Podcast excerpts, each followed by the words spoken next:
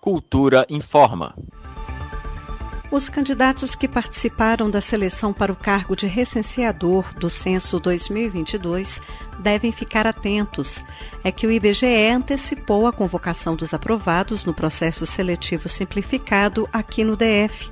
Ao todo, foram oferecidas 2.631 vagas.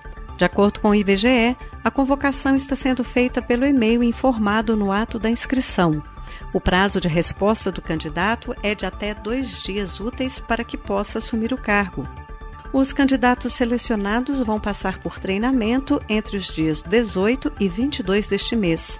A contratação vai ser efetivada se o participante for aprovado neste treinamento. Para os demais candidatos dos outros estados, a convocação vai ser feita no próximo dia 11.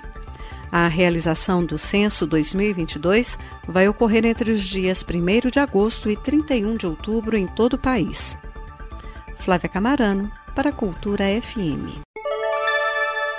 Cultura FM 100,9.